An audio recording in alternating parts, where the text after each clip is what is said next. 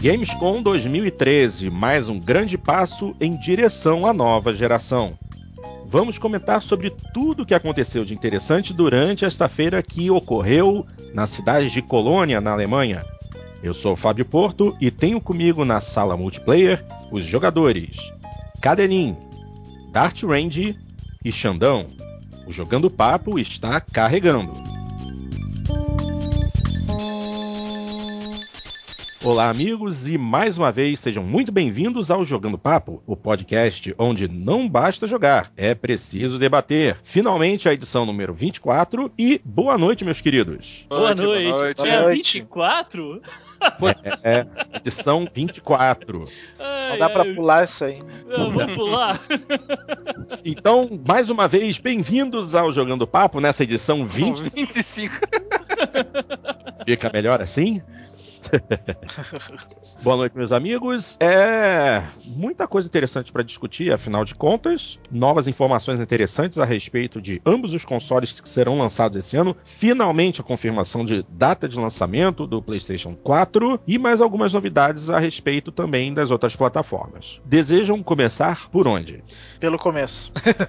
quem primeiro é, fez anúncios começar, lá, né? né? Isso. Pois bem, começando então pela apresentação da Microsoft, que trouxe algumas novidades e finalmente também trouxe a lista completa de títulos que será é, disponibilizada durante o lançamento do console. Vamos começar pelos pontos mais interessantes. Em primeiro lugar, já vamos tirar isso logo do caminho. O, durante o lançamento do console, é, todos os que fizerem pré-order do aparelho do Xbox One na Europa vão ganhar um presentinho. E é esse tipo de coisa que eu não gosto mesmo. Que esse presentinho aí, por mim, passava, passava, passava em branco. Mas, como é Europa. É, para mim também passava em branco, mas eu revendia.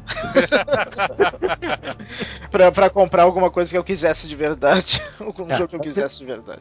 É verdade. Mas então, todos os europeus que fizerem a pré-compra de seu Xbox One receberão uma cópia de FIFA 14. Ou seja, um título extremamente high profile, justamente do esporte mais amado entre os europeus é um belo motivo para se comprar um Xbox One, com certeza. Fora isso, nós tivemos é, alguns títulos muito interessantes. Tivemos o anúncio de Fable Legends, que é, é o quinto título da franquia Fable para consoles é, da Microsoft.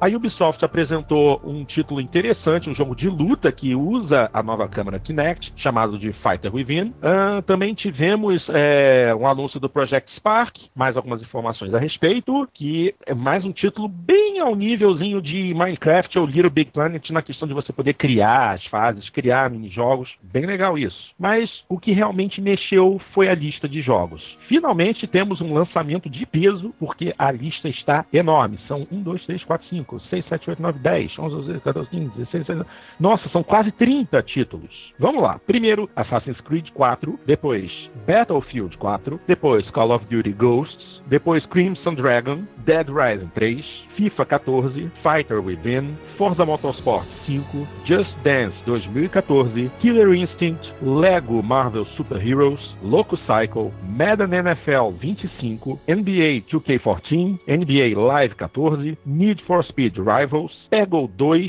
Power Star Golf, Rise, Son of Rome, Skylanders Swap Force, Watch Dogs, Zoo Tycoon e uh, Zumba Fitness. Ah, lamento, Zumba Fitness World Party, porque já houve Zumba Fitness antes, né? Teve, teve Zumba Fitness pra, pra Xbox 360 ou ele era só no Wii? Não, teve pra Xbox teve também, também, pro Kinect. Nossa. Alguém gostaria de tecer comentários a respeito de algum desses títulos? Tem muita coisa boa aí no meio.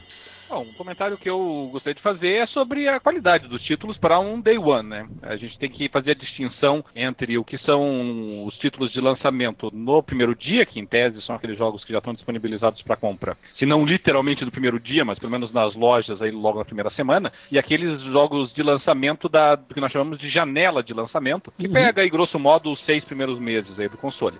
Por ocasião da E3, nós já tínhamos mencionado que o, nós tínhamos uma na janela de lançamento tanto tanto do, do, Xbox One quanto do PS4, mas até mais do Xbox One, que anunciou mais coisa, já tinha muita um jogo de muita qualidade comparado ao que nós vimos nessa geração. Uhum. E para um, um, um, Day One, né, para um lançamento, é, a lista do Xbox One é realmente impressionante. Sim. Você não só tem jogos multiplataforma de altíssima qualidade, né, como ou pelo menos de franquias consagradas, né, já que nós não sabemos ainda como vai ser a qualidade do jogo, mas de, de, de franquias conhecidas como o Battlefield, como o Ghost no Call of Duty, como o Watch Dogs, é, que não é franquia conhecida, mas o, o trailer já vem fazendo sucesso há muito tempo. E, e, jogos exclusivos do Xbox One de muita qualidade, como o Forza 5, né? É, como o Killer Instinct, a, a recuperação aí da franquia, que é um jogo de alto impacto, ainda que a, o modelo de negociação esteja questionado. O Rise, que já vem dessa geração aí com os trailers e que promete ser uma utilização hardcore, ainda que híbrida do, do Kinect. E, é, então tem muita coisa boa, né? E além disso, como foi citado aí, o Crimson Dragon, Dead Rising 3, Fighters Within, uh, Loco Cycle pegou dois com uma exclusividade temporária, Power Star Golf, Zoo Tycoon e Zumba Fitness, todos exclusivos do Xbox One por ocasião do primeiro dia já, né? Do Day One, das, do primeiro lançamento. Eu acho uma, um, uma quantidade de títulos de qualidade realmente impressionante.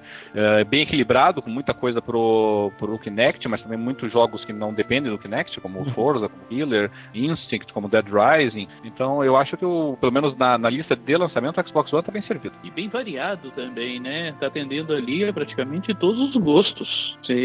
Para quem vai adquirir o, o console no Day One, pode escolher. Ah, eu gosto de esporte, tem os jogos de esporte. Eu gosto de first person shooter, tem os, os as franquias consagradas de Festa Super é, o FPS, né? E tem tem para tudo ali, né? Não lembro de, de, que no lançamento quando dessa geração atual tenha tido tanto título assim na disponível. Eu em nenhuma geração me lembro de ter visto um número tão grande de jogos disponível na no, pro lançamento do aparelho, honestamente. E, e, e dessa qualidade ainda por cima, né? Dessa, exatamente. Nem, nem, mesmo em épocas mais áureas, é, PlayStation 1, Dreamcast, nada disso, nenhum desses consoles teve uma enxurrada tão grande de títulos aparecendo junto com o aparelho em si. Impressionante. É, os jogos bons normalmente começavam a aparecer depois de uns seis meses, né?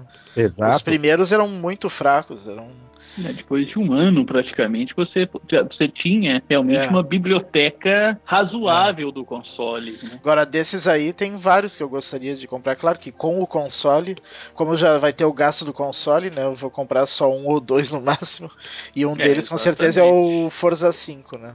Exatamente. Eu, eu, se eu tiver condição de pegar o console, não deve acontecer no lançamento, mas espera-se que é, esse, essa lista de jogos cubra pelo menos os primeiros 3 a 4 meses de vida do console. Dificilmente, logo depois do lançamento, apareça mais coisa, acredito eu. Mas, de qualquer forma, só aí já tem Crimson Dragon, que, nossa senhora, esse jogo já era para ter saído no 360, eu já queria ele no 360, empurraram pro ano, beleza, esse eu vou querer no ano. Obviamente, Forza 5 e o Need for Speed Rivals, e só para brincar, o Peggle 2. Vai ser é, uma exclusividade temporária, mas de qualquer forma já é alguma coisa. Ah, sim, tentar experimentar um pouco do Killer Instinct para ver como é que vai ficar essa, essa situação das compras de lutadores. Isso é outra coisa que a gente depois precisa comentar. É, eu, o Killer Instinct eu provavelmente vou, vou jogar só, só o personagem gratuito, porque jogo de luta não é o meu forte. E... Eu provavelmente eu vou atrás de todos eles aí, tanto do, do Killer Instinct aí, com,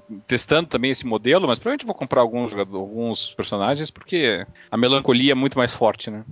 É. Gente, eu comprei a Zatanna pro meu Injustice, eu vou comprar é tudo. Aí, ó.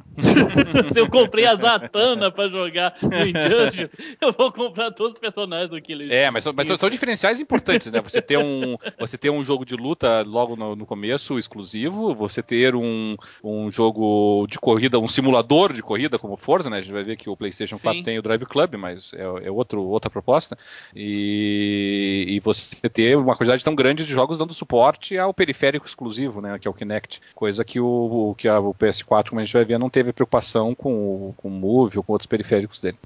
Ah, e, e, também não podemos esquecer do, do conteúdo além do Forza do Forza do, do FIFA 14 vir com os consoles europeus, Ele. O Forza. Na, na pré-compra, né? Na pré-compra, né? E o Forza 14 ele tem conteúdo exclusivo pro, pro Xbox uh, 360 e pro One. Vai, vai sair nas plataformas Xbox, que é o tal do Ultimate Team lá, que para quem gosta de FIFA é um diferencial na hora de escolher um, um console. É, ter, ah, ter, esse modo de jogo aí que, que vai ser exclusivo do Xbox. É, no FIFA 14, isso é verdade. Além disso, algumas exclusividades temporárias de DLCs, né? De... Isso.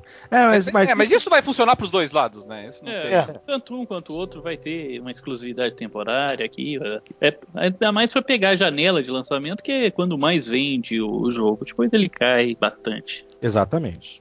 Seguindo em frente, também é, tivemos a apresentação da Sony, que finalmente, finalmente disse a data de lançamento do console. Eles vieram botando todas essas informações a conta gota, né? Então, finalmente, dia 15 de novembro nos Estados Unidos e dia 29 de novembro, Europa e resto do mundo. Ou seja, nós somos o resto, então possivelmente dia 29 também teremos um PlayStation 4 no Brasil.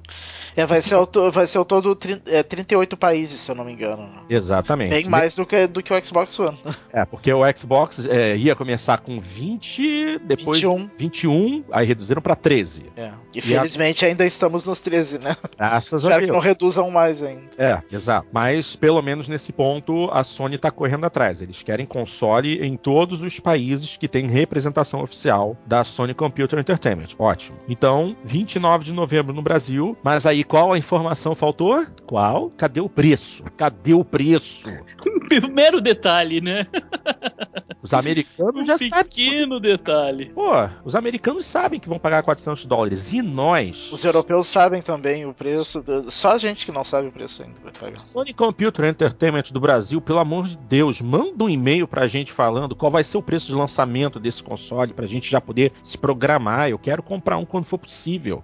Mas, deixando isso de lado, tivemos uma pequena conferência também em que eles é, reafirmaram é, a questão do, dos indies, que é muito forte com eles, e isso, inclusive, também ficou muito atrelado ao PlayStation Vita. O PlayStation Vita realmente vai ser uma máquina para indies. Isso pode ser o renascimento do PlayStation Vita, que, foi, que é um portátil que teve vendas muito baixas. Também para ajudar com isso, a redução de preço do PlayStation Vita nos Estados Unidos de 250 para 200 dólares, uma redução interessante de preço, é, justamente para é, fazer com que o, a grande, o grande impulso de títulos indie consiga a, alavancar as vendas do console. Não apenas isso, mas também a questão de integração entre o PlayStation 4 e o Vita. Isso também foi muito abordado. Quase, segundo a Sony, quase todos os jogos do PlayStation 4 poderão ser jogados também na tela do PlayStation Vita via Wi-Fi, ou seja, é, para que, que eu vou querer um Wii U? Que é justamente a funcionalidade mais interessante do Wii U, é você poder continuar a jogar o jogo que está na tela da sua televisão no Game Pass do Wii U e liberar o uso da televisão. Pelo que, ao que aparenta, eu vou poder fazer a mesma coisa se eu tiver um Vita. Muito bom isso, mas claro, você vai ter que estar tá dentro de uma, de uma rede Wi-Fi própria. Então isso limita um pouco a distância, mas de qualquer forma é uma funcionalidade interessante. E logo depois atacaram todos os jogos que vão estar sendo apresentados no PlayStation 3. Eles ainda não terminaram de produzir PlayStation 3, ao contrário da Microsoft, que praticamente abandonou tudo que tem relação a Xbox 360 e agora só fala em One. O PlayStation 3 não foi esquecido pela Sony. Teremos Gran Turismo 6, também com data confirmada, afinal, dia 6 de dezembro. Temos também um jogo que, que não é exclusivo, mas que é muito interessante, é, que é o Batman Arkham Origins. Depois também foi falado a respeito de Little Big Planet Hub, que é uma extensão do Little Big Planet é, tradicional, só que é, ele é basicamente uma forma de criação e compartilhamento de conteúdo online. Depois também falou-se a respeito de Murasaki Baby, um jogo interessante de PlayStation Vita, Infamous Second Son, que é exclusivo do PlayStation 4, depois também comentou-se a respeito de Shadow of the Beast, que inclusive depois eu vou querer umas palavrinhas do Cadelinha a respeito. E também falou-se de Knack, Killzone Shadowfall, Assassin's Creed 4, Watch Dogs, basicamente tudo aquilo que já foi dito anteriormente. De qualquer forma, a lista de títulos que vai estar disponível para o lançamento do PlayStation 4 também é interessante. NBA 2K14, Call of Duty Ghosts, Skylanders Warp Force, Need for Speed Rivals, Battlefield 4, Madden 25 5, FIFA 14, NBA Live, Killzone Shadowfall, sim, será título de lançamento, Drive Club, NEC, Assassin's Creed 4, Watch Dogs Just Dance 2014 e Lego Marvel Super Heroes. Praticamente uma cópia Xerox da lista de títulos de lançamento do Xbox One, mas os exclusivos estão aí. Querem falar alguma coisa, minha gente? Uh, bom, com relação aos títulos anunciados do PS4, eu achei o do Day One, né? Vamos deixar isso muito claro. Do Day One, me parece que o, One, que o Xbox One ele tem um pouquinho de vantagem na uhum. comparação um a um, digamos assim, porque bom, primeiro porque o Xbox One vem com, com uma quantidade de títulos AAA que a gente chama, né? Que são jogos que não são exclusivamente arcades, né, muito maior do que, o, do que o PS4. Ele vem com uma quantidade de, de, de mais variada, diversificada de, de gêneros uhum. do que o PS4, né? Então já tem essas duas vantagens. É, porque na verdade o PS4 no Day One ele realmente está trazendo muito pouca coisa para nós ainda. Na verdade, assim, virtualmente, do, do, jogos AAA, eles ofereceram três. O Drive Club, que é aquele que nós já tínhamos visto na E3, que é um que é um jogo de corrida também, mas obviamente não precisa nem analisar o, a, o gameplay para nós sabermos que ele não é um simulador, ele está inspirado na ideia de comunidade, de participação online do pessoal, em corridas bem mais, mais arcade. Sim. Bem mais arcade do que nós estamos acostumados. Uh, o NEC, que é aquele jogo mais cartunesco que nós vimos no E3 lá também, de plataforma, né? Que é um gênero que a, que a Sony está sempre um passo à frente da, da Microsoft, sem dúvida, e continua, pelo menos nesse começo de geração. Uh, e o carro-chefe do lançamento, que é o Killzone Shadowfall, sem dúvida nenhuma. Uh, esse sim, um grande título, mas são os únicos que, a, que eles trouxeram. As outras exclusividades são coisas secundárias, assim. Então, algumas até repetidas, como o DC Universe Online, né? Que já tínhamos na, atualmente, né? Está sendo apenas ofertado no PS4 também. O Minecraft, que chega até a, a PSN, mas já vinha no Xbox, embora chegue no PS4 antes do, do Xbox One, isso é verdade também, mas nós já sabemos que haverá um Minecraft específico para Xbox One. É... E aí depois alguns jogos que até são bacanas, alguns joguinhos arcades ali, como eu gostei muito daquele Gun, que é um, é um, um, um, jogo de tiro de navezinha, né, que a gente chamava, é um side-scroller uhum. 2D, muito bacana, muito bonitinho pelo que eu vi dele, mas todos assim, jogos realmente arcade, disponibilizados pela PSN. Então a, o Xbox One nesse aspecto ele leva alguma vantagem. Só que a apresentação da, do PlayStation da Sony na Gamescom ainda foi melhor. Eles trouxeram algumas informações a mais do que a Xbox One, como por exemplo lançamentos, né, que o Porto mencionou aí, 15 de novembro nos Estados Unidos, 29 de novembro no resto da Europa. É, novamente fez uma declaração de amor aos indies e dedicou bastante tempo da apresentação a apresentar uma série de jogos é, produzidos de forma independente é, para o PS4. Muitos desses jogos, é verdade, já disponíveis para PC, mas pouco importa, para os consoles vai ser exclusividade do, do PS4.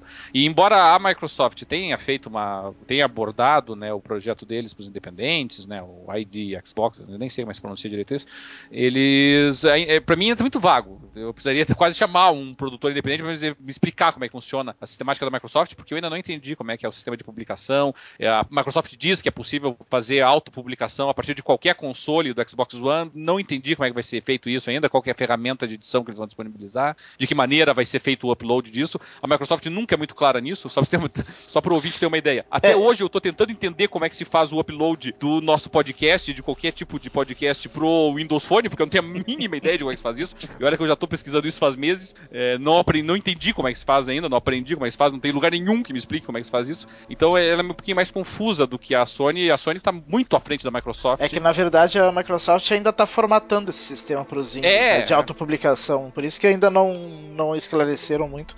Porque é, nem ele sabe ainda como é que vai funcionar direito. Chegaram muito atrasados, realmente. E, teve alguns jogos bons que o PlayStation 4, não pro lançamento, mas para mais pra frente. Eu gostei muito do Haim, da, da Tequila Works. Muito bacana, muito, muito legal a ideia dele. Ele tem uma certa inspiração no Journey, mas também uma estética toda própria, assim, mas muito, muito bonito o que foi apresentado na Gamescom. Uh, e aí, como o Porto destacou, Shadow of the Beast, né? Uma, uma refilmagem, digamos assim, do jogo que saiu lá no Amiga, lá no tempo do EPA. E em 1900 1900, acho que 1990, talvez um pouco antes disso, até no Amiga. Depois saiu pro Mega Drive também. Curiosamente, a versão Mega Drive com gráficos até piores do que o Amiga. O Amiga era um, um computador extraordinário para gráficos. E E, e, pelo menos com o trailer de apresentação ali, muito bonito, muito bacana ali rever, rever essa apresentação. E um jogo que, ao que tudo indica, será hack slash, né? O primeiro era um jogo de plataforma em side-scroller 2D. Esse daí me parece que vai seguir a linha de, de hack slash. Se for hack slash, novamente uma outra categoria, um outro gênero, que a Microsoft sempre tem muita dificuldade de emplacar jogos uh, exclusivos. Então, minha gente, é, vocês gostariam de tecer mais algum comentário a respeito das apresentações, tanto da Sony quanto da Microsoft? Alguma coisa que chamou mais a atenção de vocês? É como, ainda voltando da Microsoft ali, um, um breve parênteses, quando foi apresentado o Fable Legends, ainda muito difícil da gente ter uma ideia do que, que será o Fable Legends, então tem muita especulação e pouco foi mostrado ainda. É, eu, como sou fã da franquia e, e, sou fã de jogos de RPG de maneira geral, o, o Fable Legends ele me preocupa um pouco. Ele me, não me preocupa tanto como eu vi em algumas críticas com relação aos gráficos, porque pelo trailer apresentado pelo menos, para mim foi um progresso evidente nos gráficos. Então não vejo a razão da crítica nesse ponto. O que me preocupa é assim, primeiro o fato de ser da mesma franquia, mas pelo fato de já não ser indicado como Fable 4, ele sinaliza no sentido de que vai seguir uma outra forma de jogabilidade, o que já me preocupa um pouco. É, isso já é um sinal que me incomoda. O outro sinal que me incomodou foi o fato de que é um jogo que é obrigatoriamente co-op, se não for obrigatório o co-op, o, o, computador faz o papel dos outros jogadores, né? Como seria, por exemplo, dos outros personagens, como seria, por exemplo, é, Left 4 Dead, né? Se, se, você não quiser jogar com outro jogador, você não joga, mas uma inteligência artificial completamente estúpida assume o controle dos outros três sobreviventes. E aqui é a mesma coisa, são quatro personagens, é, caracterizados de forma bastante, é, como é que nós podemos dizer assim, bastante preconceituosa, né? Ali, o ladrão, o, o ranger, a guerreira, a maga, e tem essas características específicas. E ao que tudo indica, um quinto jogador que vai fazer o papel do, digamos assim, mestre de jogos, responsável por fazer combates em formato Tower Defense, né? Quer dizer, posicionando vários inimigos para enfrentarem os jogadores. Que não é nenhuma novidade, já tivemos jogos lançados como esse, né? Aquele Candy Dungeon Candy, Candy alguma coisa lá que me fugiu o nome agora, mas já seguia essa ideia, né? De ter um jogador que faz o papel de, de mestre de jogos ali, colocando os inimigos.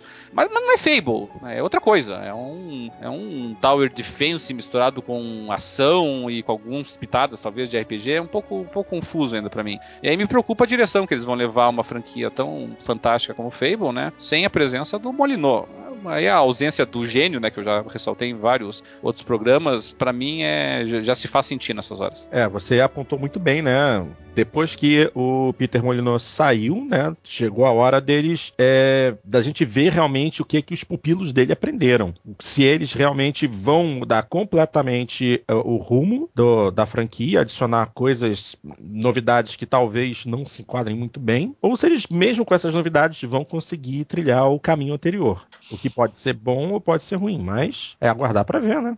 É, eu acho que na verdade esse Fable Legends ele não, não faz parte da cronologia, eu acho que vai sair um Fable 4 parecido com os anteriores, sei lá.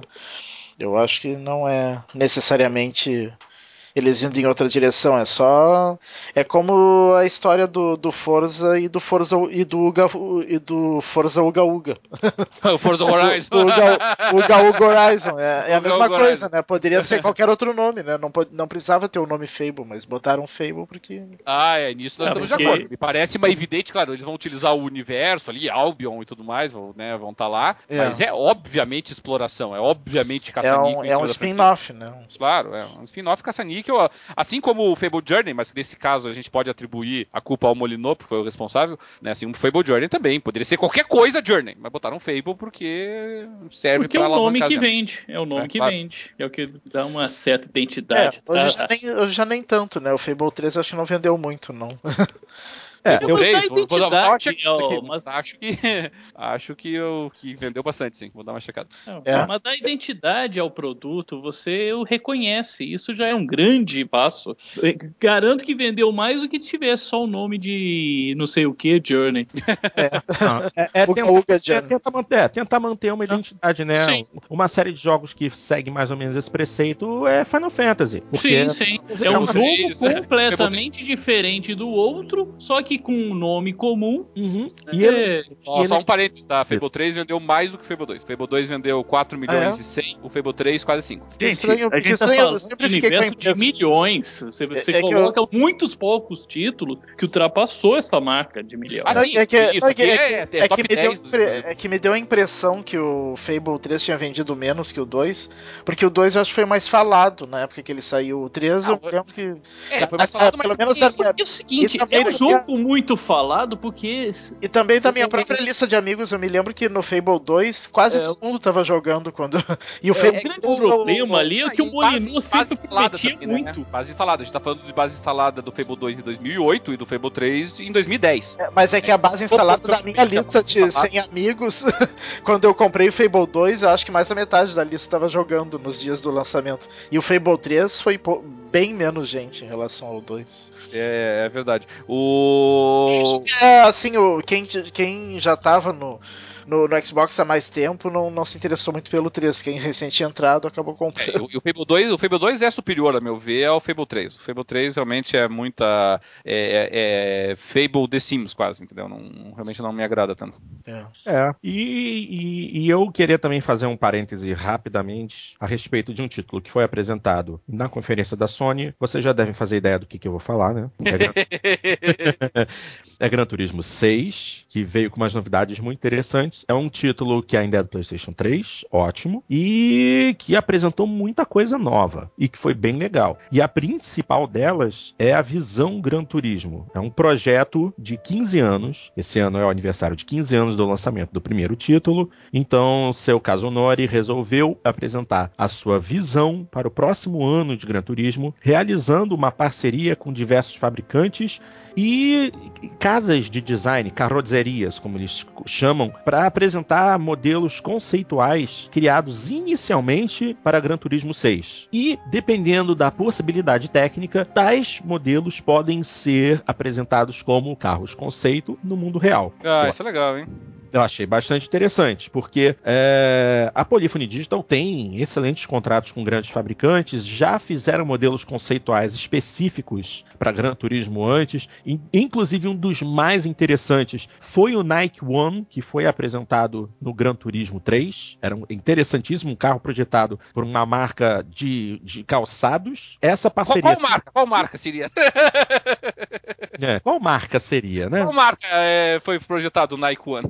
É, não faço ideia, mas de qualquer forma, essa, essa, essa parceria retornou. Haverá um Nike 2. O- a- o- Foi lançado um vídeo na internet mostrando as parcerias, todas as empresas que vão estar desenvolvendo é, modelos conceituais. Todos eles receberão o nome Vision Gran Turismo. E, assim, muitíssimo interessante, porque só grandes empresas estarão desenvolvendo material específico para o jogo. No Gran Turismo 6, nós base... no, Gran... no Gran Turismo 5, nós tivemos só basicamente aquele projeto, o X 2010, que foi o, o carro de competição de altíssimo desempenho produzido pela, pela Red Bull, é, projetado pelo Adrian Newey, e, e só. Todo o restante foram carros normais. Os poucos carros que houveram em DLC foram carros normais. Outra coisa muito boa, também se confirmaram mais duas pistas. Uma pista que já houve em Gran Turismo 3 e 4, Apricot Hill Raceway, e outra que é uma pista real, Brands Hatch, e a reafirmação de que o conteúdo DLC para o jogo será muito mais fácil de se obter. Ao invés de você ter que baixar os pacotes da PlayStation Store, instalá-los dentro do jogo para depois ter acesso, não. Cada atualização já fará a instalação automática do conteúdo dentro do jogo e você simplesmente vai precisar apenas de entrar no jogo e comprar o carro. E acabou. Hum. Sem- e não apenas isso, confirmação de que todo mês haverá conteúdo DLC novo, em especial circuitos, pistas. Mais uma vez, bato palmas para Polífone. Não vamos morrer de tédio. Atenção, meus queridos, notícia de última hora. Para quem não está sabendo, hoje a gravação deste programa está acontecendo no sábado, dia 24 de agosto, e no dia 23, sexta-feira, os hackers meteram a mão em GTA V. Olha só que beleza. Só mês que vem o título sai, mas a Sony fez uma cagambala. Quem adquiriu o título na pré-venda Day One através da PSN na Europa recebeu o jogo. Olha que beleza! A Sony distribuiu o instalador do jogo para todos aqueles que fizeram a compra. Ou seja, o jogo chegou nos consoles. O jogo pôde ser instalado e hackers tiveram acesso a consoles com esse conteúdo. Então, já se sabe o tamanho do arquivo que virá e já conseguiram extrair também algumas imagens e toda a lista de músicas, toda a trilha sonora do jogo. Hoje, no sábado, dia 24, a Sony reconheceu o problema e pediu desculpas à Rockstar e fãs pelo mundo inteiro. Que Foi mal aí, né? Foi mal. Exatamente por, a partir de agora, estar expostos a conteúdo de spoiler. Ou seja, Sony, um joinha para você. Só que não, tá? Agora bem que a Rockstar podia aproveitar e já liberar o jogo de uma vez, começar a vender. Você tá querendo um pouquinho demais, né? Pelo, pelo menos digitalmente, deixa quem, quem quiser comprar em caixa sofrer um pouco. Aí é maldade, muita maldade, pô. Isso não se faz.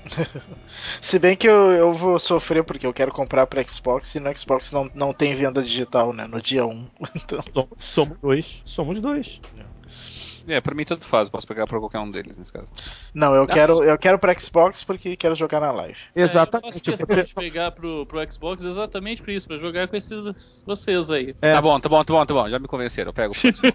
ah, ah, bom, ah, bom. Agora, bem, bem, que, bem que o Xbox poderia se despedir da, o 360, tô falando, né? Se despedir dessa geração vendendo pela primeira e última vez um, um jogo on demand no, no dia 1, né? Como a Sony já faz há algum tempinho no, no PS3. E a Microsoft nunca fez no 360, não sei porquê. Mas isso é. é. uma coisa que eles farão no Xbox One. Sim, no Xbox One vai, ah, uma, vai uma ser a, normal, né? Mas... Uma coisa que a Microsoft eh, anunciou também foi o fim do Games for Windows Live. É, vai terminar em 2015. Então, pro pessoal que joga PC aí, que já teve oportunidade de ver. A única utilidade prática. é, a única utilidade prática do Game for Windows Live é o fato de que você podia desbloquear conquistas no PC e contava pra tua gamer tag no, no, no 360 também, né? Mas como atualmente até o que você desbloqueia, até as conquistas conquistas que você libera no Windows Phone, tô contando, então tá valendo. e não precisa nem de Windows Phone, porque no final das contas eu tenho um iPhone e eu jogo Wordament. E eu desbloqueei conquistas. Opa, eu também jogo Wordament. É, temos que, é. participar de uma junto aí. Opa. De repente você já viu algumas das minhas lá, ou não? É bem capaz, é bem capaz. É, mas, mas, de qualquer forma, como eu comentei. Ou seja, esculhambou geral, né? O... Geral. Eu desbloqueei é. conquistas pra minha conta do Xbox no meu iPhone. Isso virou virou zona. Microsoft virou zona há muito tempo. Guardamente muito legal. Quais os primeiros lugares já teve aí, o Porto? Ah, eu não passo. Eu, eu, quando eu passo de 50%, eu tô feliz. é, o eu devo estar com, acho que com 19 ou 21 primeiros oh, lugares. Uma coisa assim. Esse rapaz é bom. não, mas tem os caras que são alucinados. Eu não sei como é que eles conseguem. Não tem nem tempo de marcar as letras na velocidade que os malucos fazem. É verdade.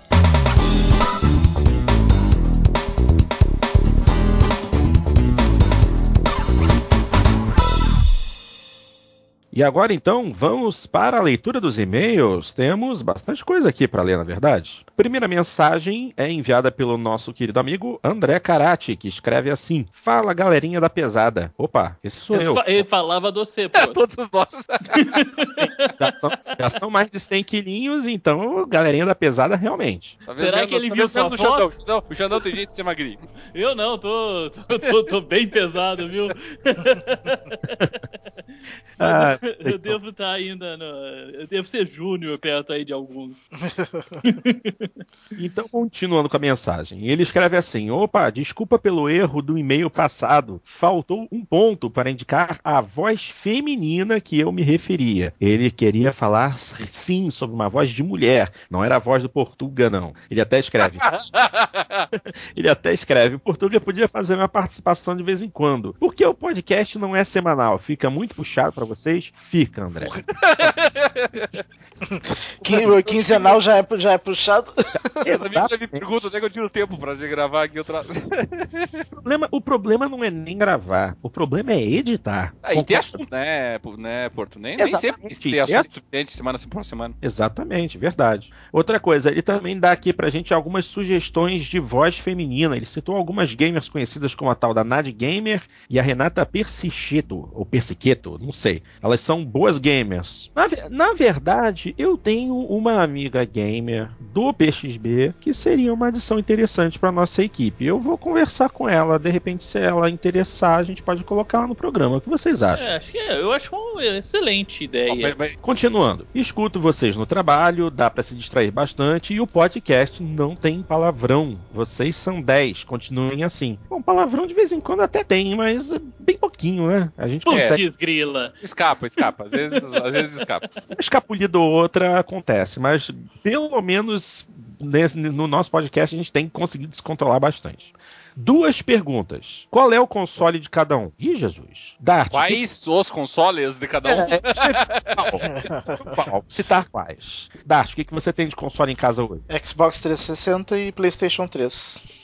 Xandão. e iPad, né? É, eu tenho é, o iPad tem que contar, né? iPad e o telefone. E o PC, e o PC. É. Eu tenho PC 360, iPad, o, P, o PS3 e o Wii. Tem o Wii, né? Eu sempre e o Wii. Né?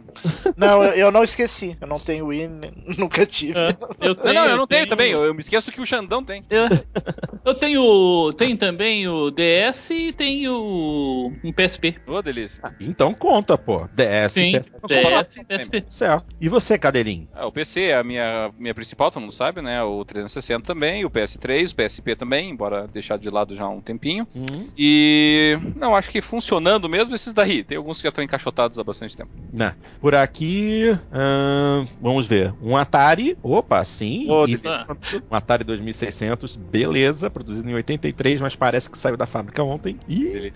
Aí depois do Atari vou direto pro Sega Dreamcast, PlayStation 2, Xbox 360, PlayStation 3, PSP e Nintendo DS. Hum, ok, essa parte já está fora. A próxima, o que vocês fazem fora do podcast? Pergunta rápida, né, Dart? O que, que você faz?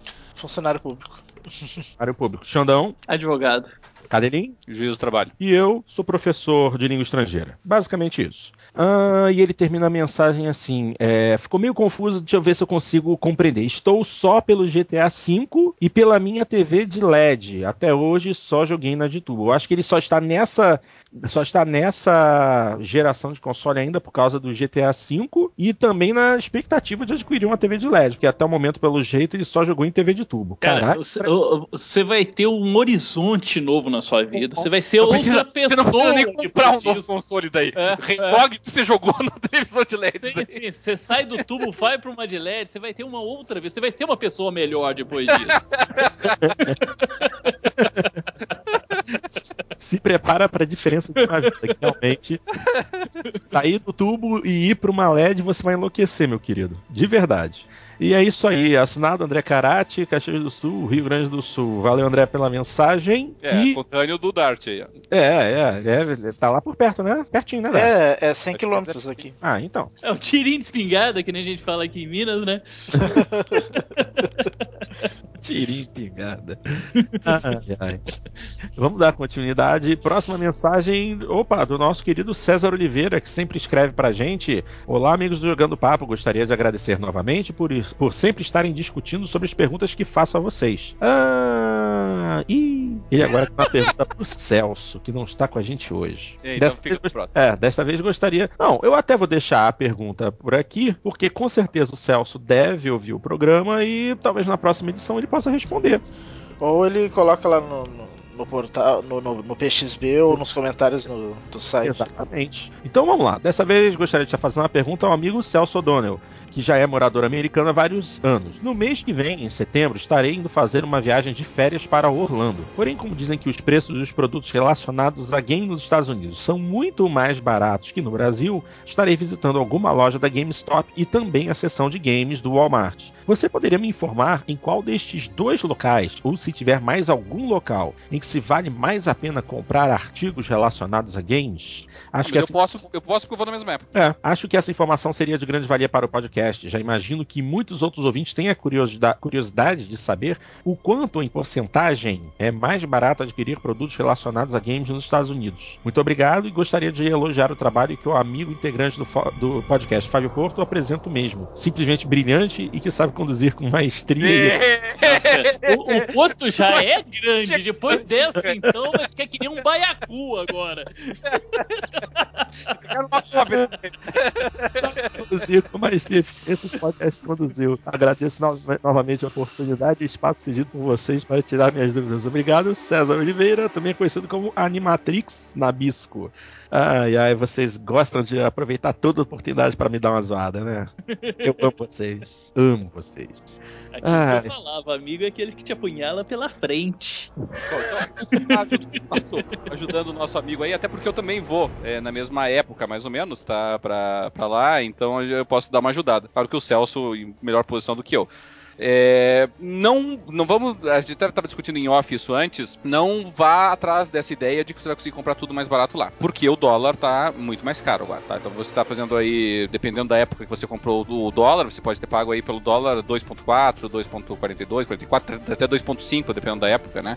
Então, se é que já, se é que já comprou os dólares, né? Se é que não está apostando ainda que vai baixar, e aí minha sugestão pessoal é não aposte nisso. Então, então o que acontece? Vamos, vamos supor aí que você vai, vai gastar aí. Tenha gastado, só pra facilitar a conta, tenha gastado 2,5 né, no dólar. Então você tá falando o seguinte: os jogos, os lançamentos americanos nos Estados Unidos, todos eles, tá? Isso sem exceção, os jogos AAA, 60 dólares, 59,99. Tá? Isso não importa onde você for, o preço vai ser esse. Então você tá falando de jogos que na prática, convertido aí por 2,5, saem por 150 reais. É. Tá? Então, aí a falar, diferença ah, no, no Brasil, nenhuma você... conosco. É, depende, da, depende do jogo, né? Tem alguns jogos que no Brasil vão sair a 199, e aí tudo bem, você tá poupando aí 25%, né? Uma quantia. 25? Não, é 20%, então uma quantia razoável. Mas tem jogos que aqui no Brasil estão saem por 159, 169. Então, e aí, sinceramente, pagar 150 reais lá ou pagar 170 aqui, por exemplo, gastar a cota de importação à toa para isso, e mais ainda se você for pagar em dólar, porque ainda vai ter que pagar em, se for pagar em cartão de crédito, né, que vai ter que pagar ainda 6% de IOF, uh, aí eu não, não, vejo sentido. O que vale a pena nos Estados Unidos, ao meu ver, são três coisas, tá? Aí depende do, do teu foco. Primeiro, se você vai comprar edições de colecionador, edições especiais. Essas valem a pena, muito, tá? Porque daí você está falando de versões que nos Estados Unidos custam 10, 20, 30 dólares a mais do que a versão normal, mas que aqui no Brasil chegam a 100, 150, 200 reais a mais do que as edições normais. Então isso vale a pena. É, jogos que naturalmente não chegam no Brasil e que tem nos Estados Unidos, são vários. Você vai ver vários títulos que você nunca viu serem vendidos aqui no Brasil e você vai encontrar nos Estados Unidos com facilidade. Então, isso é obviamente vale a pena daí, né? E terceiro, aí sim, jogos mais antigos. Porque quando os americanos colocam os jogos deles em promoção, eles estão falando sério com isso. Não é que nem aqui no Brasil, que o cara coloca o jogo promoção, o jogo por 160, sai 140, 130. Não, lá você está falando de jogos que sair de 60 dólares para 20 dólares, é, 19 dólares. Você pode pegar na GameStop um mercado de usados muito grande grande. Você pega jogos a 15, 16, 17 dólares. E aí vale a pena, né? Você tá pagando 40 reais, 45 reais. É, e só em promoções muito grandes aqui no Brasil que você chega nessa, nessa faixa de preço. Aí vale a pena. Lançamentos, tenha cuidado. Lançamentos, muito provavelmente, ou não vai valer a pena, ou a diferença vai ser tão pequena que eu, sinceramente, não gastaria minha cota por conta disso. Muito bem. Ok, mais uma mensagem. É... Outra mensagem do Chuck Bowman. Chuck não, desculpa, Chuck, tô de sacanagem. Chuck Bomas. Ele escreve assim: Fala aí, players do Jogando Papo, beleza? Aqui é o Chuck Bomas e tô aí novamente para aumentar o número de informações do podcast. O último foi muito bacana. O assunto abordado era um que eu estava afim de ouvir. Por quê? Os free to play foram um ponto muito relevante para mim na hora de tomar minha decisão sobre por onde começar na próxima geração de consoles, juntamente com o Gaikai. Esse, então, vocês já perceberam, PlayStation 4. A lista de jogos, hum, a lista de jogos free to play do PS4 comparada com a do One, está com o dobro de games. Para mim, os free-to-play... Verdade. Verdade, né? Verdade. Para mim, os free-to-play serão só uma opção a mais. Não sei se vocês me entenderam, mas vai aí um exemplo. Começa a geração com The Order. Só The Order. Tô sem grana para comprar mais games. Daí eu enjoo desse game. O que eu faço? Baixo todos os free-to-play só para dar uma zoada, só para esperar virar grana para comprar um outro game e não ficar só no The Order, só para engordar minha biblioteca. E é isso. Só que o The Order não vai sair no lançamento. É, é, Ele, vai, ele vai ficar usando esses jogos até sair o The Order. É. Minha, minha visão sobre o free to play era muito limitada, muito perfeitinha. Porém, a edição 23 abriu meus olhos. Tenho que avaliar melhor as propostas antes de sair babando o ovo das mesmas. Obrigado. Agora específico pro Dart, olha só. Dart, hahaha. Com certeza a soma do preço de todos os personagens do Killer Instinct 3 comprados separadamente será mais cara do que o jogo final. Veja por quê. Por exemplo, existem cinco personagens super badass motherfuckers e a comunidade, já sabendo disso, compra só os cinco e fica com o jogo inteiro, so socando os servidores do game. O preço não será 60 dólares divididos pelo preço dos personagens, porque isso é bom demais para ser. Será? Na verdade, nós já temos essa notícia, inclusive. É, nós sabemos é, o preço já. do produto deles. Nós sabemos ter- que o. Nós sabemos que a princípio o preço de cada um é 5 dólares. Uhum. tá? Então. Mas o preço diminui se compra mais, né? Sim, Isso, vai é, ter um aí pacote aí com Uhum, oito, né? Com oito Isso, vai que daí ser 20, custa 20 dólares. Só que vamos Exato. pensar assim, tá? Oito perso... é, é o problema do câmbio. 20 dólares para oito personagens, hoje no Brasil, significa 50 reais. Exato. Então, então sai caro. Se, é, um, um personagem a 5 dólares no Brasil, se você quiser pegar o personagem so- é, solito, né? Se, 12 se bem reais que o, se bem que o câmbio da Xbox Live É, tem continua, isso, tem. continua nos dois reais, né? É, não, sei esse que até, não sei até quando, mas por enquanto tá dois reais. o É, isso pode, pode afetar. Pode ser que o preço na, na live brasileira, por exemplo, também seja outro também. Então tem esse componente. Mas, mas assim, é claro, é, é caro. Não vamos deixar. Vamos, não vamos deixar de, de falar isso, né? Você vê, vai pegar a Ultra Edition, que vai ser uma edição que basicamente tem os oito personagens, tá? Mais os accessory packs e algumas roupas adicionais do personagem, é 40 dólares. Quer dizer, é quase o preço de um jogo de lançamento normal. Sim. Mas deve ficar por aí mesmo. Deve ser um pouco mais barato do que o jogo é, em mídia física. Com relação Né? ao free to play, eu só quero abrir um parênteses aí, já que o, o Chuck falou disso, né? O, no, no Day One, tá? Já no lançamento, o, o PS4 vai ter o DC Universe Online, que é, um, que é free to play, vai ter o Warframe, que é free to play, vai ter o War Thunder também free to play, tá? São todos jogos que vão estar disponíveis pela PSN já no Day One. Esse DC Universe Online eu joguei acho que 5 minutos no PS3. Achei uma chatice. Deletei. É, é mas, é, mas o, Saiu o que o, vontade de cortar os pulsos. É. o que o Chuck falou é verdade, né? Você, se você tá sem dinheiro, tá sem jogos. Não serve, ah, mas não serve nem pra zoar isso daí. Uma, uma perguntinha, uma perguntinha. O Drive Club PSN Edition, ele vai ser gratuito no lançamento do console? pra quem tem PS Plus. Pra quem tem PSN Plus. Isso, e aí pra quem não tem, você vai. Você pode adquirir, mas daí é, é- é- é na base do. Não é nem pay to play, né? É, É. pra adquirir Não, mas- algumas coisinhas adicionais ali. Mas é, mas é interessante perceber o seguinte: de o que, que me adianta um PlayStation 4 se não tiver PSN Plus? Só pra jogar offline, né? Porque eles já atrelaram o, o, o jogo online na, na PSN à Ah, conta sim. PSN Plus. É, mas talvez. É que eu não sei direito como é que funciona, como é que vai funcionar esse drive. Depende, ele tem alguma funcionalidade offline, sei lá. Não, ele pode até ter um modo offline, mas um jogo de corrida que tem sido anunciado como uma revolução nos, nos jogos sociais. Ah, sim, sim. tem tanta relevância quando você jogar o jogo da Fazenda lá sozinho. Exatamente exatamente. E só continuando aqui para encerrar a mensagem do Chuck, eh, ele também manda uma mensagem pro Zero Cool, infelizmente não está aqui, mas ele com certeza vai ouvir a gente dizendo: é, Corri pro Pixel DJ para ouvir a trilha do Alan Wake citada. Excelentes músicas e game fantástico, perfeito, divino. Mas é isso aí, galera. Concordo, mas é isso, concordo. galera. Concordo, né? Mas é isso aí, galera. Obrigado por ler. Falou, é, valeu, valeu, falou, abraço, bomas aulas. Ok, bomas, valeu. E mais uma mensagem do nosso querido Teófilo de Camargo Neto, que escreve assim: Olá, amigos do Jogando Papo. Gostei dos comentários sobre os jogos free to play e das várias visões do mercado sobre eles, vendo um novo negócio lucrativo baseado num anúncio de uma coisa que atrai pelo fato de ser grátis. Na verdade, nada é muito de graça. E o nome certo deveria ser free to pay. É, você tá ali pra pagar. e se quiser. Daqui a pouco, olha a continuação, tá interessante. Daqui a pouco sai um acessório para o console para botar ficha quando aparecer na tela do jogo em Online. Gostaria de tirar uma dúvida sobre o PlayStation 4. Pelo que vi, o serviço de jogar online só será permitido para as pessoas que assinarem uma conta mensal. No Brasil, não existe a PS Plus, que é o serviço. Como ficariam as contas brasileiras da, da PSN para poder jogar online? Teremos que usar eternamente a conta americana, eu gostaria de poder responder isso, mas até o momento nós não temos nenhum detalhe específico a respeito. Mas, A- pra, mas, pra, mas o lógico seria que vai ser impossível não ter PSN Plus pro, no, no PlayStation 4. A Sony Ah, vai ter que criar. né? É, No Day É, One se- já deve anunciar o É. serviço de PS É. Plus pra, aqui pro Não, brasileiro. não dá pra imaginar que seja diferente disso, né? Não, não tem É. como. Acre- acredito Se é anunciarem- é, quando eles anunciarem o preço do console oficialmente no Brasil, também devem anunciar o preço gente, dos serviços que vão estar atrelados a ele, né? Isso, isso tá me dando uma nostalgia tão grande. Eu sou da época que a gente tava discutindo o 360, como que a gente ia ter live ou não ia ter live nessa aqui, É. né?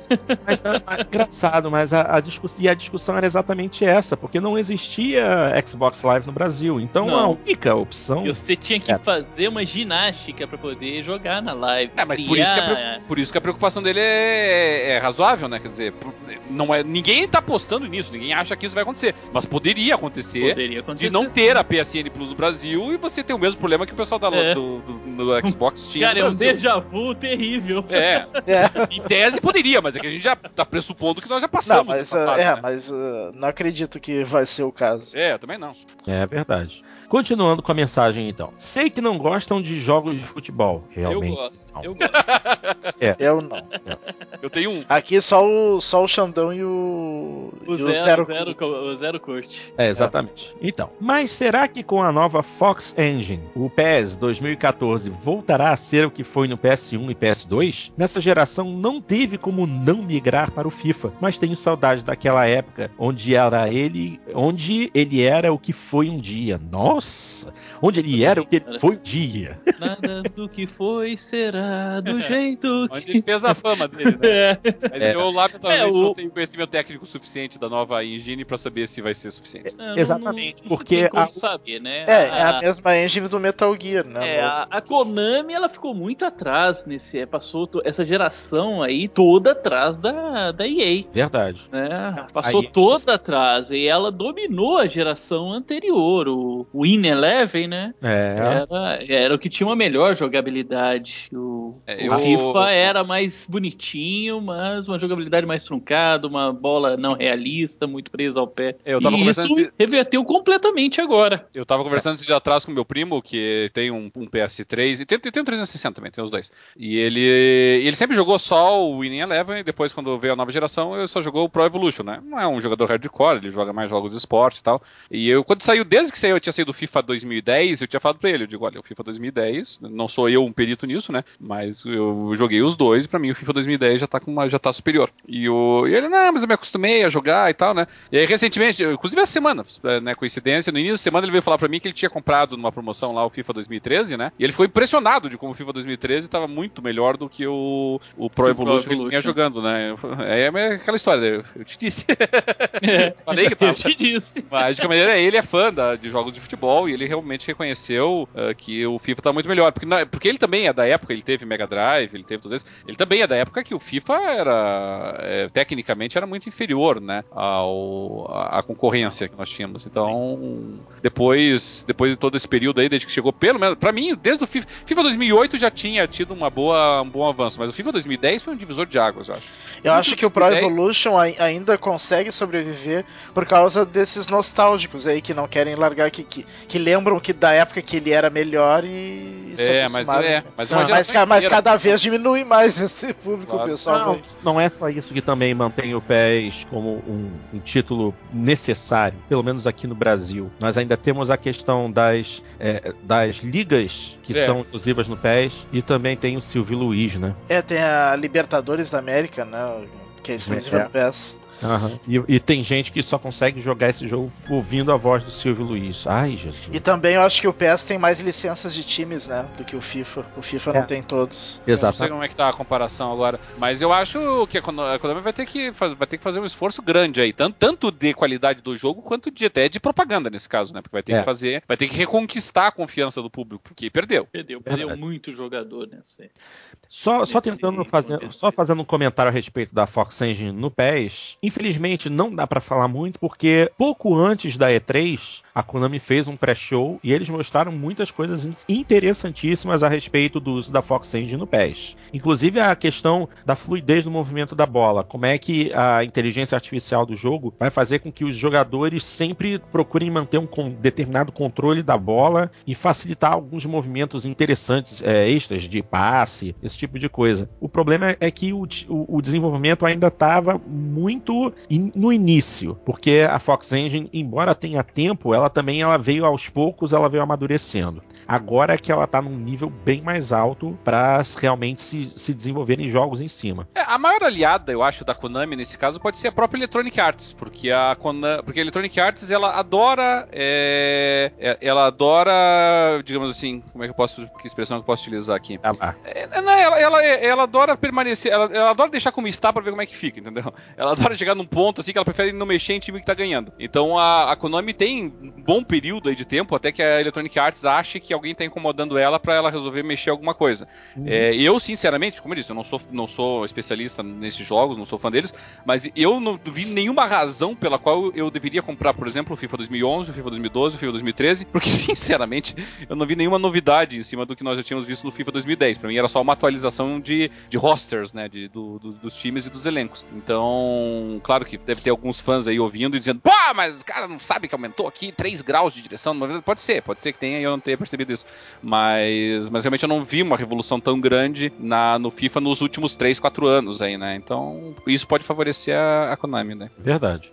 A última pergunta que o Teófilo faz é a seguinte: A nova geração será muito semelhante no hardware, especificações etc. O que será decisivo para escolher qual comprar será para onde meus amigos irão. Não adianta ter um console da nova geração para jogar sozinho. Para onde é que nós iremos? Para onde é que a maioria irá? É difícil. É, exatamente, né? exatamente. Difícil, difícil, né? Mas, mas o que ele falou é verdade, né? Teus é. amigos estão todos jogando um console, você gosta de jogar com eles, quer jogar com eles, é claro que você vai junto. É. Então, o grupo de amigos tem que fazer. A gente aqui no, no, no, no Jogando Papo, quase to, antes de cada gravação, a gente conversa. Ah, o que você está imaginando, o que você está pensando, né? Pra gente ter um feeling, né? De como é que o, cada um tá se posicionando aí para escolher. Tem gente que vai comprar os dois de cara, tem gente que vai comprar os dois mais pra frente, tem gente que vai comprar imediatamente só um ou só outro outro. Então, isso acaba influenciando. É. Mas aqui, que... ah, mas aqui, pelo menos, o PS4 parece ser minoria, né? É, mas. Entre nós. Entre nós? É. é. sei dizer como é que tá agora no, no meu, meu último levantamento aí. É, é que eu só vou comprar os dois. O, só único, os únicos sonistas entre nós é o, é o Hugo e o, e o Rogério. Os outros. é, o Hugo e o Al com certeza vão, mas eu, mas eu não sei se o, se o, se o Zero Cool tá decidido já sobre o Xbox One, não. Eu acho que o, DW não, ele sei também. É, não, o DW, o primeiro que ele, que ele quer é o Xbox One. É, já disse isso, eu não. Já o Zero Cool também. Todos eles dando a ressalva do preço do PS4 no Brasil. É, que é a mesma ressalva que eu faço, entendeu? Se for muito mais barato, daí sim, né? Mas... É a mesma coisa que eu faço, entendeu? Se tiver uma diferença aí de, sei lá, 300, 400 reais, o que tiver mais barato ganha. Ah, eu preciso de uma diferença maior pra, pra, pra mudar é, pro Então, PS... no teu caso, você já tá decidido. Com certeza não vai ser muito maior do que isso. Não, não eu, eu digo o preço que o PS4 precisa ficar para eu optar por ele antes do ano. O PS4 tem que ser lançado no máximo a 1.599 no Brasil. 1.599? é. A minha aposta é 1.900. Ah, se for por 1900, daí eu vou de One. É, isso que eu tô sendo otimista, entendeu? Uma rara, um raro exercício de otimismo da minha parte, porque com o dólar aumentando assim, putz, sei não. É, é, esse, tem esse problema também. E eu não sei se a Microsoft consegue manter a, até o lançamento. Eu não, eu não me surpreenderia se ele chegasse a 2,5, 3, não, hein? É. é. Eu não sei se a Microsoft consegue manter os 2.199 até o lançamento. Pois é. se continuar é. disparando o dólar. Verdade. Então, só para encerrar, o Teófilo escreve: abraços a todos aí na madrugada. Como é que você sabe? São meia-noite e quinze. Esse rapaz aí entende da Vidente. coisa. Vidente. Abraço a todos aí na madrugada, Teófilo de Camargo. Valeu, Theo, pela mensagem. E já partimos direto para a próxima, que é do Wellington. E aí, é Xarai Camargo também, o Wellington Camargo. E a mensagem dele diz assim: Olá, gosto muito do trabalho de vocês. Estou baixando os últimos podcasts e gostaria de passar algumas sugestões de temas para futuros podcasts. Opa, vamos lá. Primeiro, conquistas. Sei que esse é um assunto que nem todo mundo gosta, mas ainda acho que muitas pessoas gostam de obter conquistas pelo fator desafio que ele traz ao obtê-las, além do fator ego. Esse é o que menos me importa. Uhum. E, aí... e, ainda ao fator replay, considerando, aumentando consideravelmente. Só na humildade, né? O Wellington só na humildade aqui. Ah, esse foi o primeiro tema. O próximo tema que ele sugere: falar de uma série em específico. Por exemplo, fazer um podcast falando sobre a série Dead Space, o medo que o jogo proporciona ao jogador, no 1 e no 2 pelo menos, contar um pouco da história do jogo e falar da sensação que os participantes do podcast tiveram ao jogá-lo. Citei Dead Space como exemplo, mas sei que existem tantas séries igualmente boas para falar, como Halo, Gears of War, Resident Evil, com algumas exceções, Metro e outras. Metro. É, é interessante. A gente fez um sobre franquias desgastadas, né, para falar de algumas que estavam um pouquinho cansativas, mas poderíamos fazer um especial aí sobre algumas franquias, sem problema nenhum. Sim, sim. E mais um tema aqui que ele sugere: expectativas para grandes jogos. Gostaria de ouvir a opinião do pessoal sobre os futuros grandes games que vêm por aí. Caso de GTA V, Assassin's Creed 4, Batman Arkham Origins, FIFA 14, PES 2014, Battlefield 4, Watch Dogs, entre outros. É, o problema é colocar FIFA 2014. Não, PES 2014. brincadeira, né? As brincadeiras à parte, é, é. Na verdade, assim, o que acontece? Geralmente a gente dá a nossa opinião ou expectativa sobre o jogo no, na primeira ocasião que ele é anunciado, né? Então, por exemplo, Watch Dogs. Nós já tínhamos falado sobre a nossa opinião do Watch Dogs na primeira E3 que ele foi apresentado. Então, dali naquela ocasião nós já tínhamos assinalado, né? Que nem hoje, por exemplo. Hoje nós demos alguns toques aí sobre o que nós esperamos, o que nos preocupa em Fable Legends, o que nos preocupa em. ou que nos agrada em Heim, em, é, quando que o Zone saiu, na, na, quando foi anunciado né, o PS3, é, no, naquele, naquela conferenciazinha da, da Sony, a gente falou do que o Zone, né, sobre toda a expectativa, mas a gente pode reforçar isso também, né? Fazer Quem sabe a gente faz uma rodada rápida agora, dizendo o que, que acha de cada um desses jogos que ele falou aqui. Uh, a expectativa. Eu posso, eu posso começar aqui, ó. GTA V obrigatório. É, Tem que comprar. A expectativa Uh, mais a- alta possível. Assassin's Creed 4. hum, o 3. o 3. uh, Eu Esse- pretendo jogar pela história, mas uh, vou esperar ficar barato. O Batman, talvez eu acabe passando porque vai sair para a geração atual, quando já tiver chegando a nova, talvez fique no vácuo para mim, por exemplo. O Batman Arkham Origins. Eu, É, eu acho que eles deveriam ter esperado para lançar na próxima geração. Ué, mas você pode pegar ele pra PC, ele não vai sair pra PC? É, talvez acabe pegando para PC mesmo. Mas Geralmente alguma ele sai um pouco do depois, né? É. O FIFA 14, É, eu devo pegar o FIFA 14. o PES, o PES Só- 2014. É. Battlefield 4, quero. Um, um dia, quero ver se consigo comprar também logo depois do lançamento do, do Xbox One. E o Watch Dogs é um que eu quero também, que, eu- que eu tô esperando bastante. É, eu, eu, eu acompanho o Dart na maioria deles aí, sabe? É que realmente FIFA 2014, PES 2014 é pra, quem é fã do- dos jogos de, de futebol e tal. Não, mas não são jogos assim. né, se a gente fosse ficar aqui o tempo todo destacando aí, ah, os lançamentos de jogos de esporte, aí nós passamos todos os programas falando sobre isso. Ó, semana que vem sai o NBA 2013, depois o N2K, 2K blá, blá, então, enfim. É, então eu não, dificilmente eles trazem alguma novidade que nos, nos espante, assim, sabe? Eu precisaria de uma novidade muito grande pra isso. Por exemplo, um FIFA que dê pra jogar integralmente pelo Kinect. Aí seria interessante, então. Você fica jogando e correndo na sala o tempo todo. Isso seria bacana. Cara, seria muito cansativo. É. Eu prefiro ir Eu pro. Eu gosto eu gostaria menos ainda do que o, do que o FIFA. Só o, só o tênis do Kinect Sport ali, que você só fica batendo com Não, a mão. não, eu acho que essa aí deve ter sido a mais ridícula ideia sobre FIFA que eu Mas FIFA é justamente pra, pra A gordo que não coisa que eu quero fazer na minha sala é levantar do sofá. É, com relação ao Assassin's Creed Black Flags, eu acompanho o, o, o, o, Dart também. Eu acho que é, é um lançamento que, como eu disse, é pra, pra fã da série é obrigatório, é claro. Tem que ter- terminar o arco alguma, em algum momento, né? Mas, mas não é, pra mim, não é nenhuma compra obrigatória agora. GTA V, sim. O GTA 4 até agora, se eu tivesse que hoje votar em quais foram os melhores jogos dessa geração, GTA 4, se não, ganha, se não ganhar, é com certeza um dos top 5, entendeu? É um dos partícipes da votação. Então, então o GTA V também tem toda a expectativa. A Rockstar dificilmente frustra. É muito raro um jogo da, da Rockstar que você olha de, puxa, esse jogo mal feito. Não tem. A Rockstar é, é, é muito, ela é muito sólida com relação aos lançamentos dela. É, Ainda mais na principal franquia dela, né? Acho que a Rockstar não, é, e a, pegar o Valve que, tem, que são assim, né? É, mas tem o Red Dead Redemption, que também figura entre os melhores jogos dessa geração. Mesmo o Bully na geração passada, que vão pensar assim, ah, um jogo mais ou menos, mas é um jogo fantástico também. É, é muito bem feitinho quando ele foi lançado o PS2. Então é uma empresa muito sólida, que gera muita confiança. O Battlefield 4 não é bem minha área também, é jogos de tiro assim, não vi nada, né? Eu, eu comprei o Battlefield 3, não, não, vi nada no Battlefield 4 por enquanto que justifique a minha aquisição.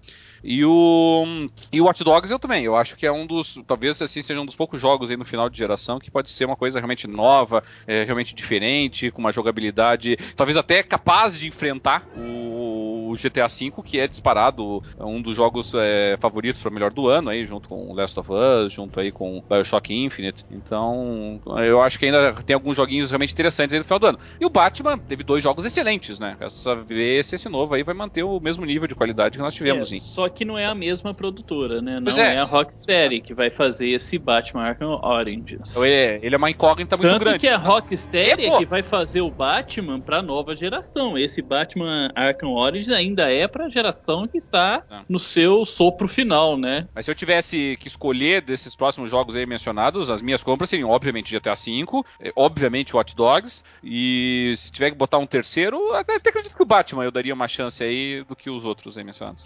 É, não, é. o meu terceiro seria o Assassin's Creed 4. é, é, a disputa seria entre esses dois, eu acho, o Batman e o Assassin's Creed. É, eu vou ser, nesse caso nem vou me alongar porque eu sigo com perfeição a regra do cadelinho. É, eu, eu vou de GTA V com certeza. Eu acho que vai, vai ser, vai fechar em, com chave de ouro essa geração. E pra próxima, Battlefield 4, que eu sou muito fã da, da jogabilidade do Battlefield. É, o multiplayer do Battlefield 3 tava excelente, né? É.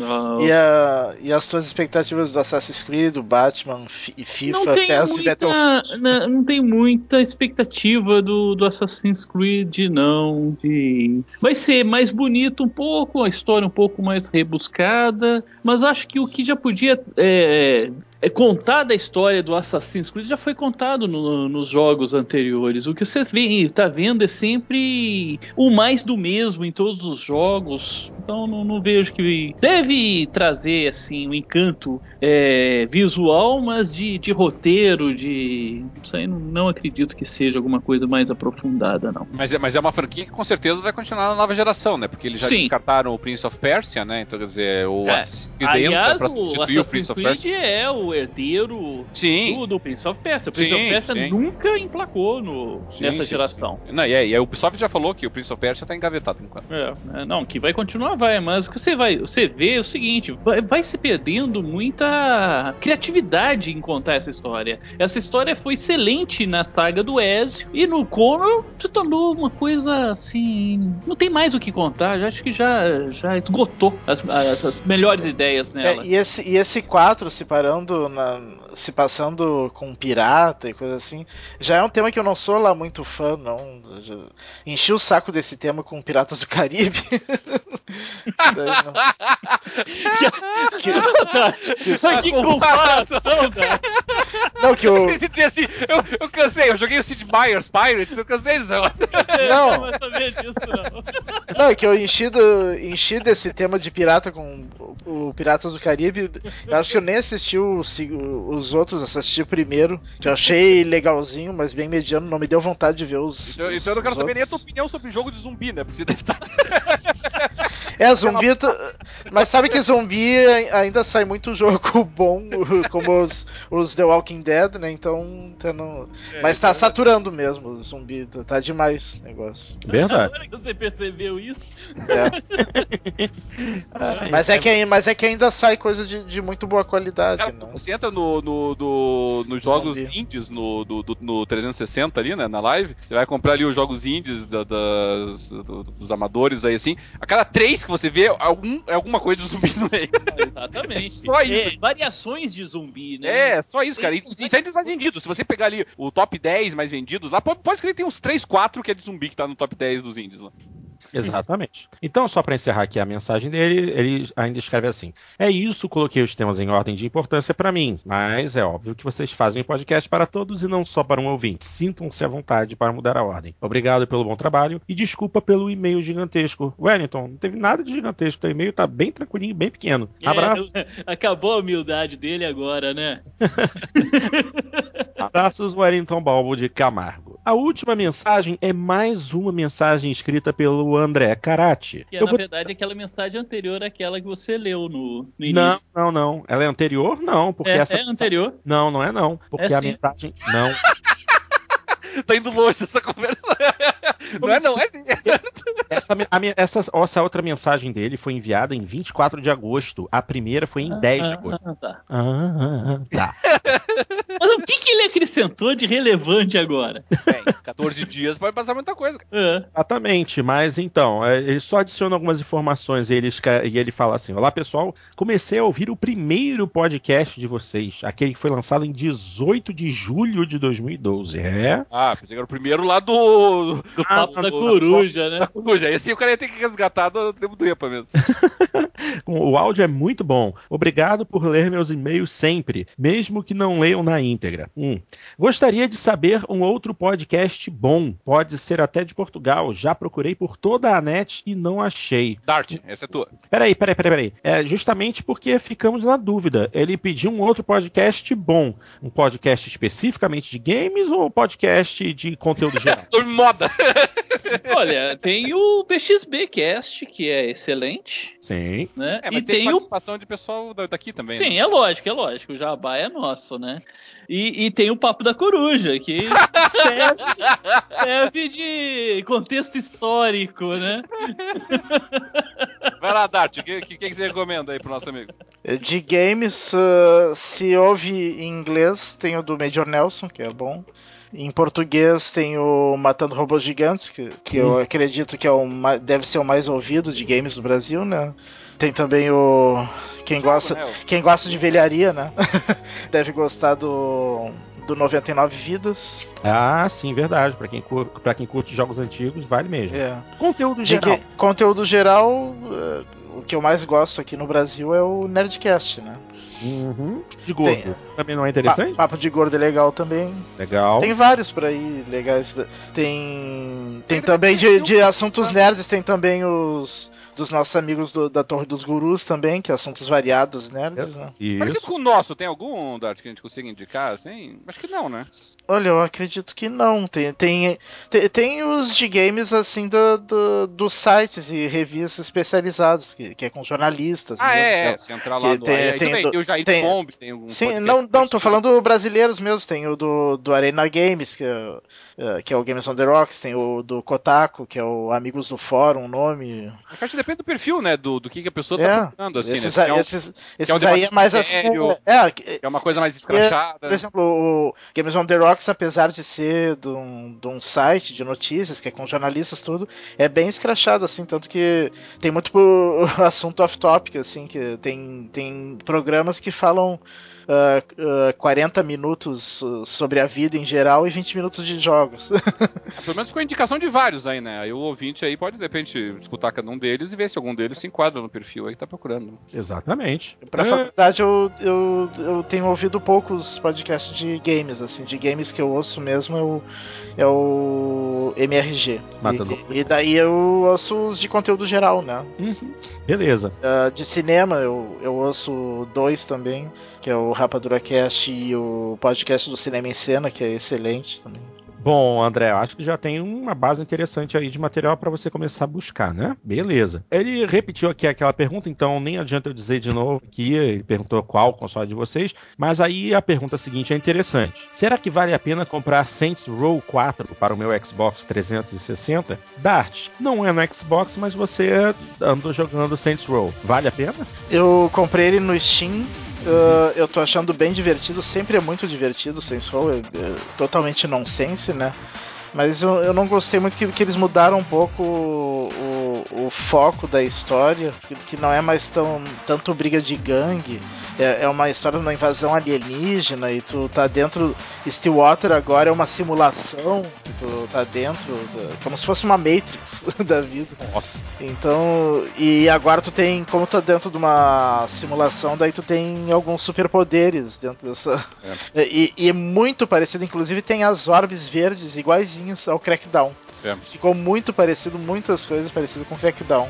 É, ele tem muita referência mesmo. Tem aquela super corrida que tem no Crackdown, super soco, tudo. tudo é... O barato é louco, né? É, eu acho que pro, pro colega ali, é, né, é divertido, mas. Uh... Eu, eu me decepcionei um pouco porque eu gostava daquele clima do, do, do, do Saints Row até o 3. Né? É, nesse início dele, dele eu também acho. Eu achei o Saints Row 3, pelo menos no início, bem melhor do que o Saints Row 4. Ele tá, tava calhado demais pro meu gosto até. Só que me parece que a pergunta dele tem, tem a gente consegue ler a, a entrelinha aí. Vale a pena eu comprar Saints Row 4 com GTA V saindo daqui a um mês? Não. Depende. se você tem dinheiro pros dois, ótimo. É. Entendeu? Tá sendo elogiado. Se, eh, se você tá pensando em jogar o Saints Row 4, entendeu? É, e com isso, de alguma maneira, por algum motivo qualquer que seja, adiar a compra do GTA V, não. Ah, não, daí. Guarde a compra e compre é. Melhor adiar a compra do Saints Row 4, compra mais é. barato, mas. É, compra mais barato depois, entendeu? E deixe. E, e, se for pra pegar o Saints Row 4, agora é pra comprar ele, porque você vai comprar o GTA V da mesma forma depois, e vença o Saints Row 4 até lá, pra não incomodar o GTA V. não incomode.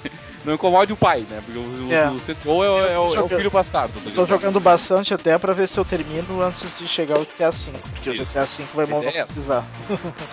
É isso aí. E basicamente é isso, porque novamente pergunta, pergunta se já escolhemos uma menina. Não, ainda não escolhemos uma menina. Desde a leitura Mas vamos... do primeiro e-mail desse. é, e é isso aí, um forte abraço para vocês. André, mais uma vez agradecemos muito aí pela tua mensagem. Senhores, chegamos ao fim, afinal, né? Então, é, já deixamos desde agora um grande abraço a todos. Pedimos para que vocês, claro, prestem atenção é, no PXB, participem da discussão. O podcast vai estar sendo publicado lá, assim como no nosso endereço eletrônico, no, no jogandopá.com.br. Lá no PXB vocês também é, têm todo a, toda a possibilidade de discutir, mandar ainda mais mensagens para gente, para que a gente possa ler e discutir os temas que vocês sugerirem. Aliás, vocês também podem fazer isso pelo e-mail. Continuem mandando suas mensagens para jogandopapo.com.br. Além disso, não deixem de conferir também o podcast Torre dos Gurus, nossos parceiros no torredosgurus.com.br. E também temos uma participação de alguém da nossa equipe num outro podcast. É o game show número 2 do podcast Papo de Noob, que fica no levelmais.com. Deem uma chegadinha lá, levelmais.com, e procurem pelo game show número 2 do Papo de Noob para ouvir a participação do nosso querido Cadeirinho, que esteve lá participando dessa brincadeira. Foi muito divertido. Mais uma vez, agradeço a, a audiência de todos e os convido para a próxima edição do Jogando Papo, número 25, daqui a duas semanas. Um grande abraço a todos e até a próxima.